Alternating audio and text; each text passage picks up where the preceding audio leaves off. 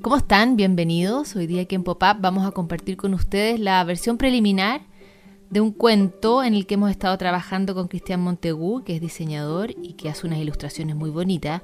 Y cuando empezó la cuarentena decidimos salir de la cuarentena con algo.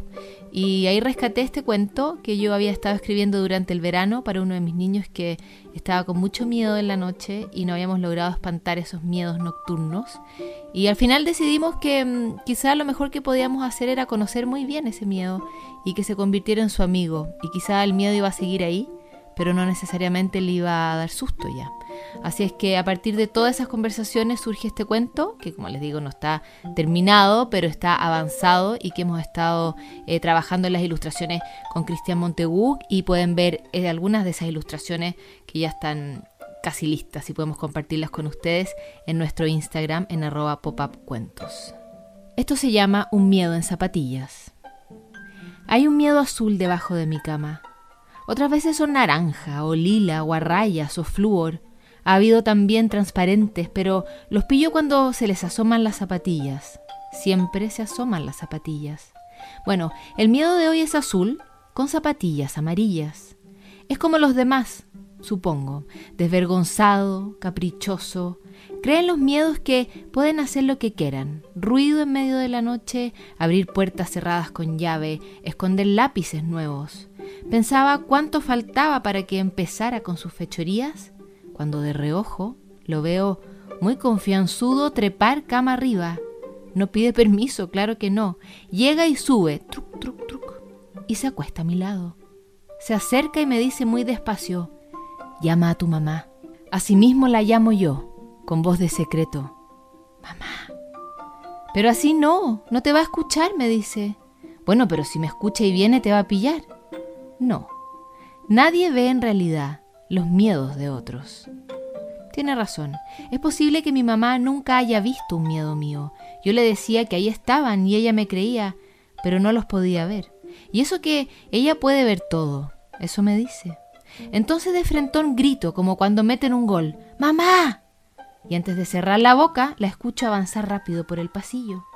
Miro disimuladamente a mi miedo azul antes de que ella llegue no está ya discretamente sobre mi cama, está ahora dentro de mi cama, ha apoyado su codo en mi almohada y presume de sus pelucitas reunidas en guapísimas púas del más encendido azul que resplandece así, piu, piu, como cuando algo brilla en la playa.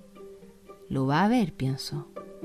Mi mamá entra y se acerca, me toca la cara con su mano como reconociéndome y me pregunta qué me ha pasado. Tengo un miedo azul. Azul, pero qué lindo color. ¿Crees que si dejo prendida la luz de tu mesita, ese miedo azul te deje dormir? No. ¿Probemos?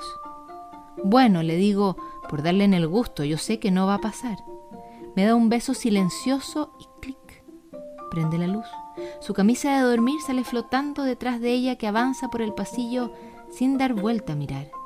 Cree que el miedo se ha ido, pero no. Ahí está, y ha cruzado sus brazos felpudos detrás de su nuca, que es como todo su cuerpo, y ha cruzado sus piernas rodillosas, me fijo ahora. Me fijo también que esas zapatillas amarillas son las más lindas que he visto y por lejos las más sucias.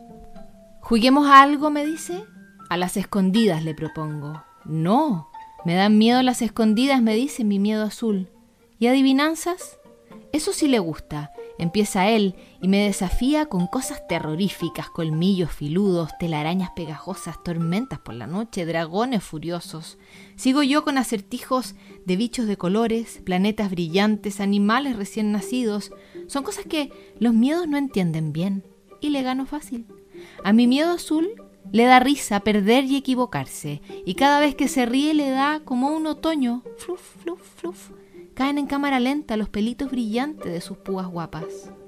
Pierde también en el cachipún porque tiene solo dos dedos y lo único que puede sacar es tijera. Yo aprovecho y solo saco piedra. Gano y gano y él pierde y pierde y le dan y le dan sus otoños. Sus pinchos espléndidos son cada vez más chiquititos, mucho más cuando empezamos el combate de cosquillas. Ahí sí que es todo un remolino de otoños como si el frasco de témpera más precioso de todos se hubiera dado vuelta de pronto y de él cayeran plumas. Nos da hipo de tanta risa y las pelusas más azules, plic, plic, plic, se desprenden y caen. Cuando volvemos a respirar me demoro en enfocarlo. Ahí está todavía, pero de tanto otoñar se ha ido encogiendo y cabe ahora en la palma de mi mano. Le digo que tengo sueño, me dice que él no, los miedos son porfiados, y que leerá alguno de mis libros. Sospecho que eligió el de chistes que me dieron los abuelos para mi cumpleaños de los cinco y que se siguió riendo, porque cuando sale el sol y despierto, mi miedo azul ya no está. Unas pelusas diminutas de sus púas fantásticas siguen ahí.